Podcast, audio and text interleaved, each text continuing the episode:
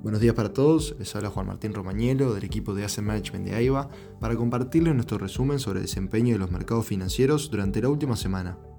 Los mercados de valores volvieron a caer ante un contexto de presiones inflacionarias que no ceden, un ajuste monetario global que se vuelve cada vez más agresivo, amenazando con una recesión y llevando a los mercados financieros a caer en forma generalizada.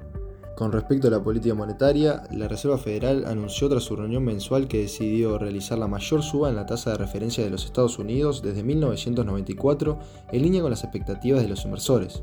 De esta manera, la Reserva Federal decidió aumentar la tasa de referencia en 75 puntos básicos hasta el 1,5 a 1,75%. En su discurso posterior, la entidad monetaria declaró que la economía tiene la fortaleza para resistir el ajuste monetario, sin embargo, persisten aún preocupaciones sobre la posibilidad de que el país termine en recesión. Además, el presidente de la Reserva Federal, Jerome Powell, dijo que los aumentos de tasas desmesurados serán raros a medida que los funcionarios intensifiquen su batalla contra la inflación. Con respecto a los próximos movimientos, Powell dijo que los funcionarios podrían avanzar en igual magnitud en julio o hacer un aumento menor de medio punto. Los funcionarios proyectaron 3,4% para fin de año y 3,8% para fines de 2023. La Fed también reiteró que reducirá su balance en 47.500 millones de dólares al mes, una medida que entró en vigor el 1 de junio, aumentando a 95.000 millones de dólares en septiembre.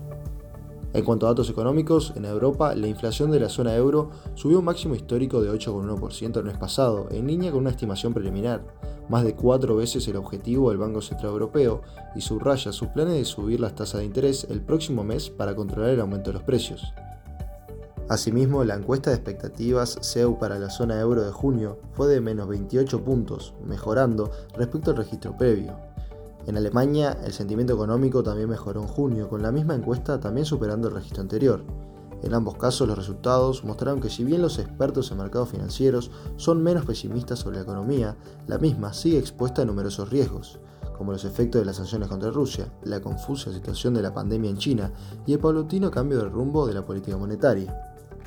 En Asia, el Banco de Japón mantuvo las tasas de interés ultra bajas y su orientación para mantener los costos de los préstamos en niveles presentes o más bajos.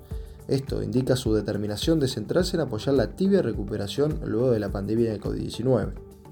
En este contexto, para el corrido de la semana pasada, en los Estados Unidos, los principales índices retrocedieron. El S&P 500 presentó la mayor caída con una pérdida del 5,79%, mientras que el de Nasdaq y el Dow Jones perdieron un 4,78 y 4,79 respectivamente.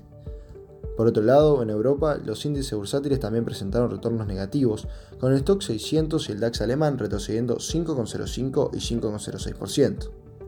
En Asia los resultados fueron mixtos, con el Nikkei japonés retrocediendo un 7,26%, mientras que el Shanghai Stock Exchange cerró 0,86% por encima de la semana anterior.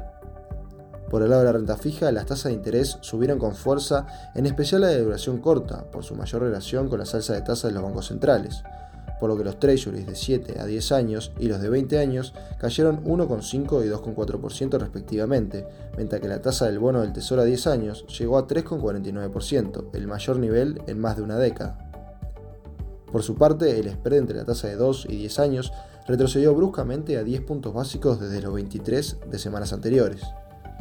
En cuanto a los commodities, los retornos fueron principalmente negativos, con el índice CRB cayendo un 3,8% en la semana.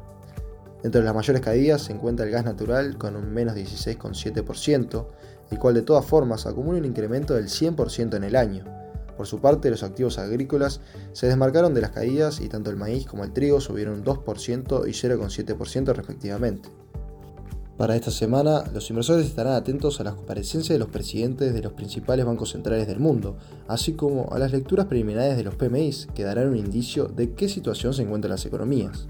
Además, en Estados Unidos se dará a conocer la confianza y expectativas del consumidor de la Universidad de Michigan para el mes de junio. Hasta aquí llegamos con nuestro resumen semanal de noticias. Cualquier consulta o comentario adicional, no duden en contactarnos a nuestra casilla de Investment Support. Muchas gracias.